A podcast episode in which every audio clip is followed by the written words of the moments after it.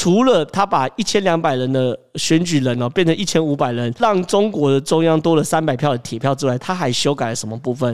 我们来看第一个界别哦，工商跟金融界哦，工商跟金融界原则上过去就是一些香港在地的大商人哦，都是非常非常有名的、非常知名的。而且这个工商金融界也是中国中央最难去控制的，因为每一个都是在香港根深蒂固、非常非常久的超级大企业家。所以说，你要怎么样去介入这件事情？第一个。他们每一个界别里面都有好几个分组嘛，因为工商金融界很多啊。那我怎么分组？里面有十七个分组，它多了一个组别，它多了一个组别，这个组别叫做内地经商的港人哦。什么意思呢？就像我们的台商意思一样，就是说，他原本这十七个。类别里面全部都是香港内的金融大亨等等的，那他当然未必听中国的话嘛，因为反正我在香港混饭吃，又又不在中国混饭吃。可是他多新增在这个界别里面下辖，又多生设立一个组别，就是在内地经商的港人。换句话说，他有有点类似我们台商啊。那你想想看，这些港人既然在中国经商，他能不听中国的话吗？简单讲，第一件事就是他在第一类别里面。稀释了过去工商金融界里面以港人为主体的主体性，这第一件事。接着呢，第二界别的专业界哦，这个专业界里面有一个界叫做资讯科技界。OK，资讯科技界过去哦，几乎都是民主派天下，三十席里面民主派全拿哦，三十席全部都是民主派。结果呢，他把资讯科技界改成科技创新界。你一般以为只是改个名字，对不对？他把这个非资讯科技的科研人员也包括在内，什么意思呢？大家都知道，比如我在资讯院工作，资讯界工作，跟我在资工系教书是不一样，就是后者是科研人员嘛，对不对？他把这个科研人员加入之后呢，后来呢，把科研人员加入后，特别界定哦什么东西，其中十五席是位在什么？位在中国科学院。中国科工程院香港院士中的提名产生，换句话说，简单讲，过去就是单纯你在香港从事 IT 产业的人，你可以进入到这个界别。可是呢，他修改了名称之后，让在中国科学院跟中国工程院的香港院士也可以进入这个界别。换句话说，这是这是什么党的声音嘛，对不对？然后呢，他在里面还有个类别是会计哦。那会计呢，也其实也是民主派的大本营。上上次的选举，在之前的选举，民主派拿二十六席哦。可是呢，里面呢新增，里面必须从十五席。里面要由国家财政部聘任的香港会计咨询专家中提名产生，这个国家则是中国。换句话说，诶，原本三十席里面哦，过去民主派有二十六席的实力，结果呢，现在直接对半砍，十五席必须由国家财政部来指定，那又怎么样？那你就变成是党的党的声音了。在法律界有三十席哦，民主派上届三十席，三十席全拿，结果呢，他规定。这三十席里面有九席要从中国法学会香港理事中提名产生，那这个东西又被中国控制着。再来呢，第三个界别叫做基层劳工和宗教界啊。那这个基层劳工跟宗教界，原则上过去都是香港非常在地啊。你说基层呢，当然啦，你要怎么控制？很简单，它新增同乡会。什么叫同乡会呢？很简单，比如说在香港的广东社团同乡会。福建社团同乡会，在香港的北京同乡会等等的。那我想请问，你在香港的福建同乡会、广东同乡会、北京同乡会这些东西，他效忠谁？当然效忠中国，因为他是中国人呐。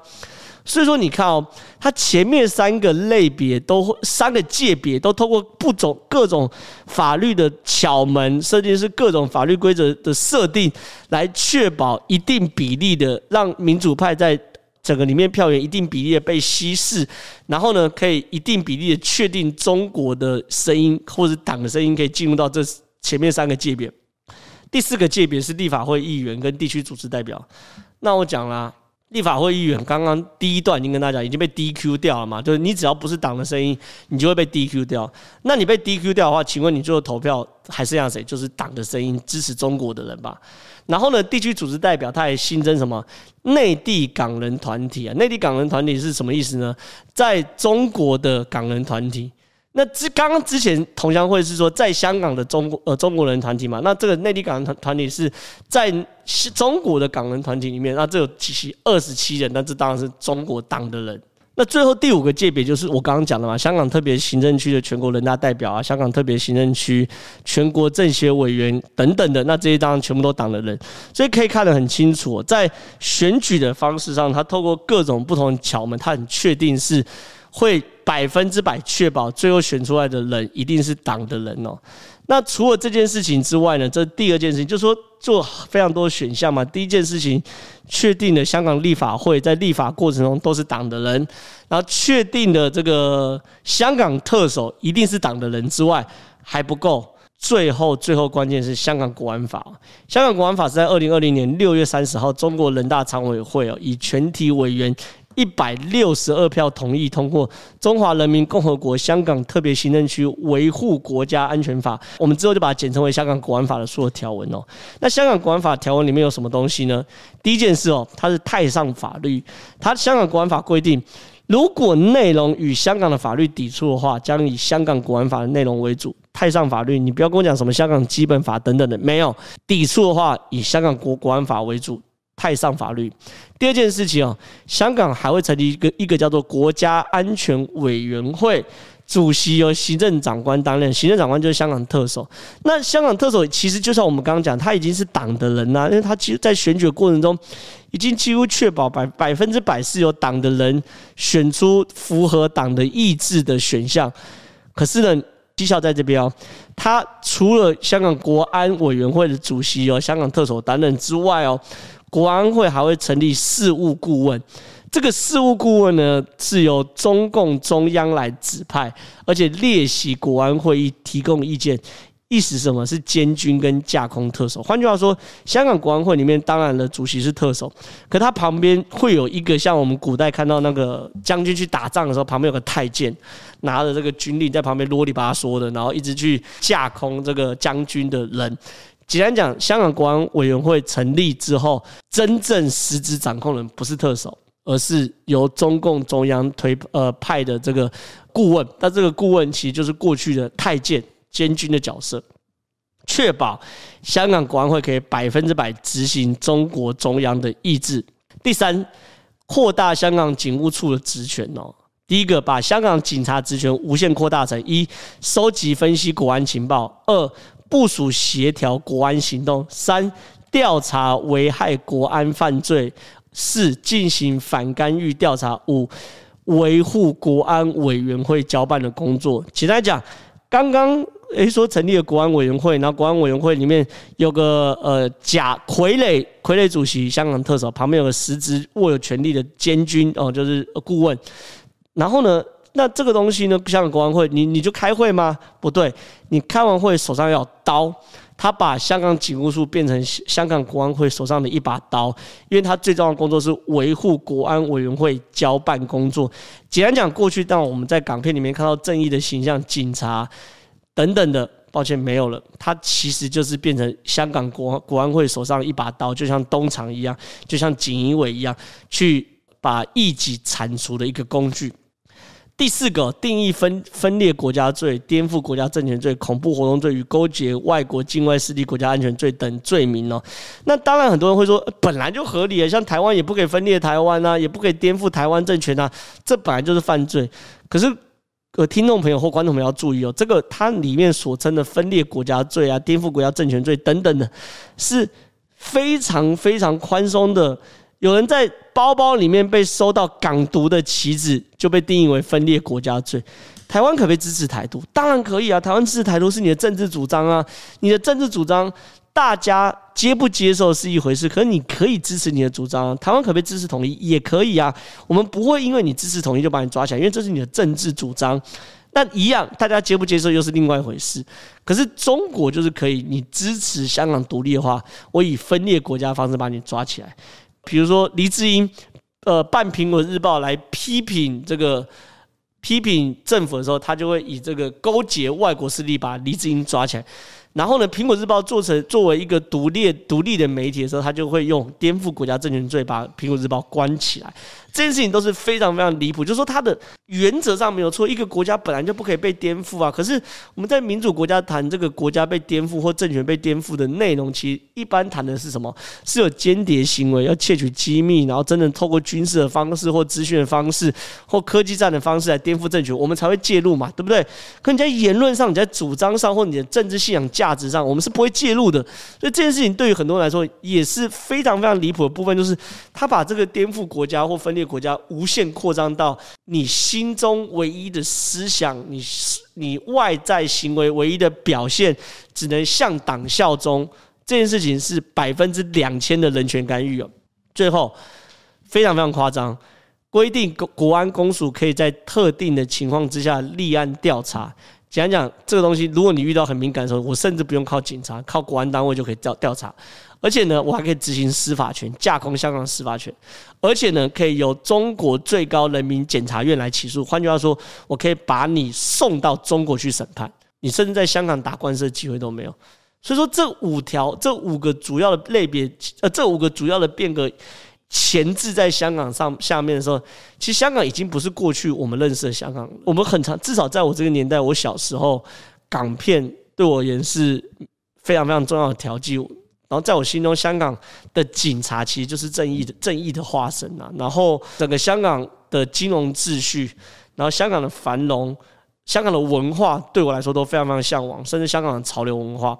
我曾经去过两次香港朝圣，最近一次去是二零一七年。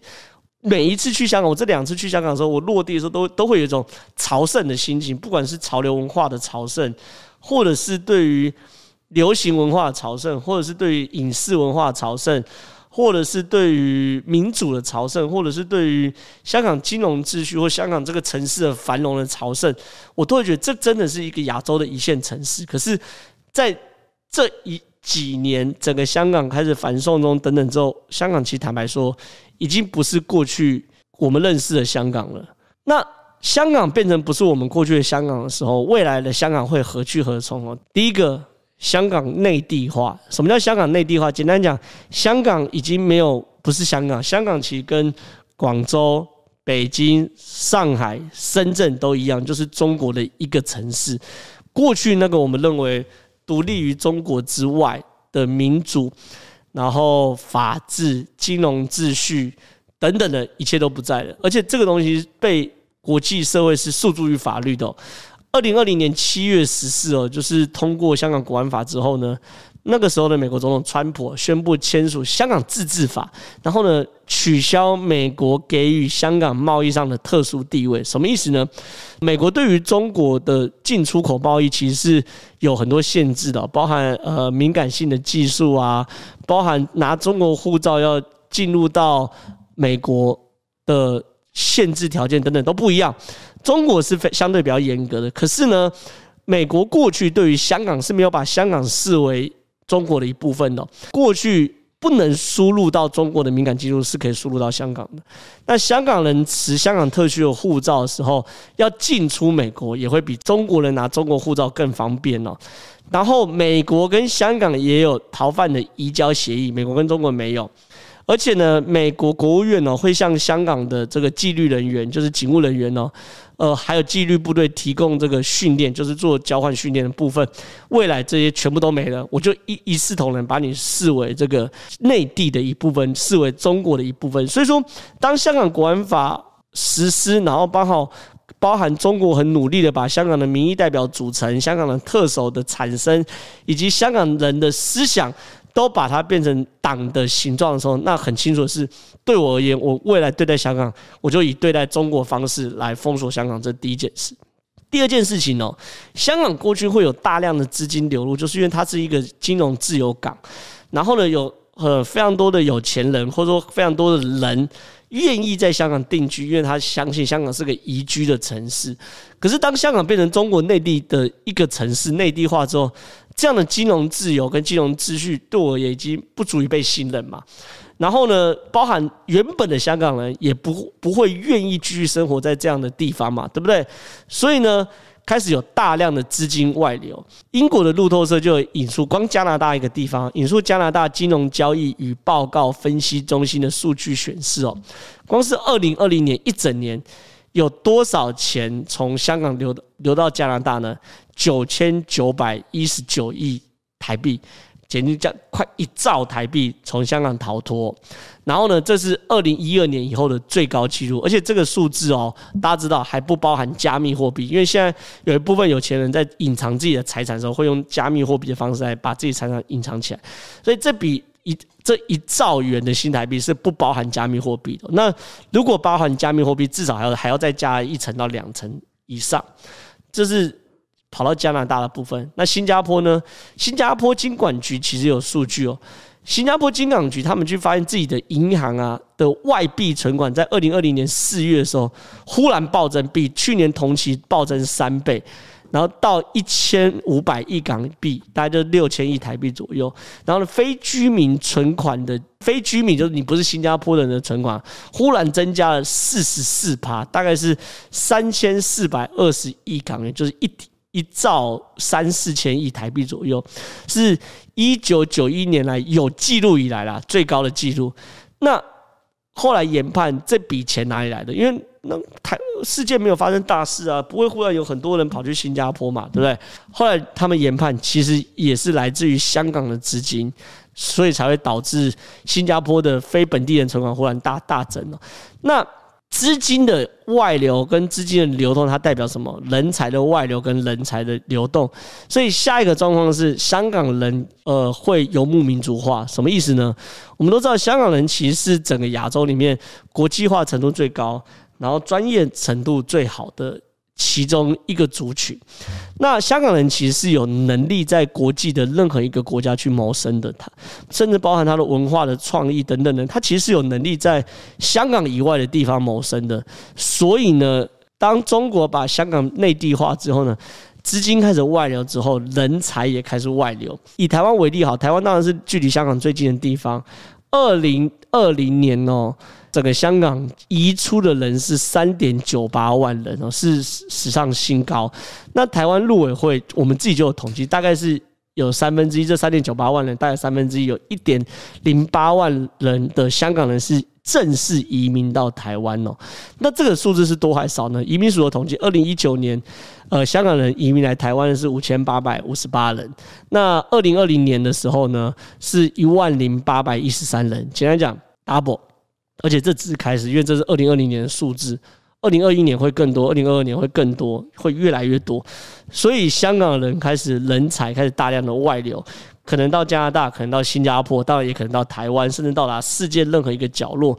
所以香港人会开始游牧民族化，就是逐水草而居，哪里可以养活他们，他们就过去。但是他们不会愿意待在有能力的香港人不会愿意待在香港。那。当然了，也不是说留在香港人都是没有能力的，很多香港人是留在香港是有抱负、有理想的，希望持续为香港抗争的。那他们很有可能到就会面临到第三个结局，叫做流亡。流亡这件事情其实很感慨，就是说你当然你你你你在香港上做一一般的抗争，我们都知道在做抗争过程中，我们会有分激烈的抗抗争跟一般的抗争。可是香港现在状况就是说。你可能连参加一般的抗争，你可能都会，呃，你都会违反香港国安法，而且你会被通缉哦。所以呢，《华尔街日报》最近采访了五个香港的抗议者，他的流亡的日记哦。他流亡日记是怎么样？他有几个人？第一个是二十五岁的瑞哦，他是呃。仓务员就是在管理仓储的。他二零一九年十一月参加了抗议，这样子在大学参加抗议等等的。接着参加抗议完之后呢，他就被香港警方通缉了。那通缉的过程中呢，参加那场抗议的人有一千多人被逮捕，可是他没有事，他跑出来，但是他被通缉了。所以呢，从此他很担心自己会被抓。那另外一个二十二岁的汤米，他他叫做他是艺术系的学生呢，一样。也是在做所谓的抗议的过程中呢，被香港警察抓走了。然后被抓走之后呢，被拘押了三天。后来释放之后，他的护照被没收了，意思什么？让他必须留在香港接受司法的判决。然后第三个人呢是呃，他叫 Kenny，他二十六岁哦，是个土木工程师。然后他在抗议活活动中，当然抗议活动跟跟警察会有推挤啊、拉扯等等的。之后呢被捕。被捕之后呢，捕到警局之后，根据他的说法是，他在警察里局里面被香港警察攻击他的后脑，直到他失去知觉。后来他离开之后，一样护照被没收等等的。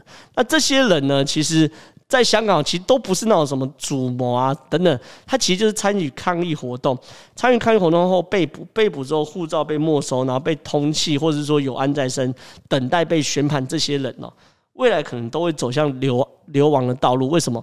因为这次《华尔街日报》访问到这三个人，深度的采访，呃，五个人呐、啊，这三个人是有露名字的，深度的去采访他们的人生，后来发现他们最后都透过流亡的手段离开了香港。他们呢是这样子的，他们透过一个中间安排的神秘人，每个人支付了三万六千块台币，购买了一个双引擎的充气快艇，然后呢，呃，在二零二零年七月中的某个早上，五个人在香港的码头集合，然后很偏僻码头嘛，然后集合之后搭乘那个快艇就开始往外走。然后往外走的过程中呢，他们就开始开开船。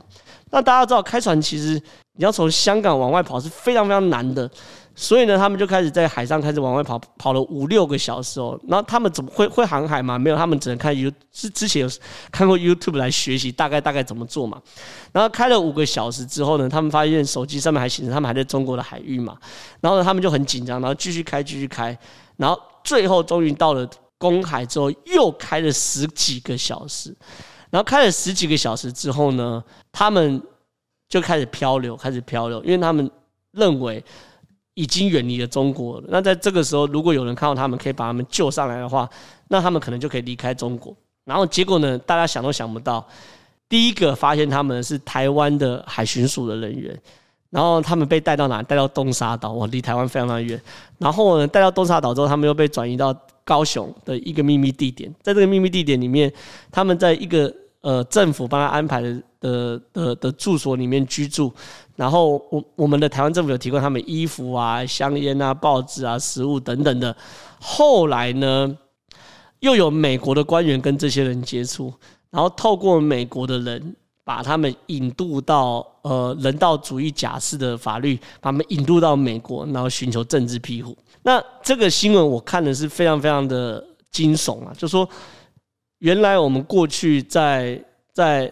在想象这种流亡的状况，现在也在香港发生了。大家要知道，过去中国内中国内部在六四的时候，有非常非常多的中国人流亡哦。他们流亡的第一站其实是在香港的，因为香港那时候还是英属的香港，所以他们是先到香港，然后再到国外。可是现在呢，台湾的角色有点类似当年的香港，而现在香港就变成当年的中国。所以，以上是我认为未来的香港可能会发生的事情。所以对我而言呢，其实香港过去是一个非常非常，你说东方明珠也好，你说是亚洲，尤其是亚洲华人的殿堂也好，确实是。可是现在的香港，因为中国的介入，确实已经不太一样了。所以我特别录了这两集哦，就是希望可以缅怀我心目中的香港。那最后我要给大家看二零一二年刘德华在《寒战》电影里面的一个台词。听完之后，你会觉得无比的讽刺。之前，你们能不能先了解一下香港的法治和法治精神？因为这个是我们香港可以成为国际金融中心和亚洲最安全城市的一个核心价值。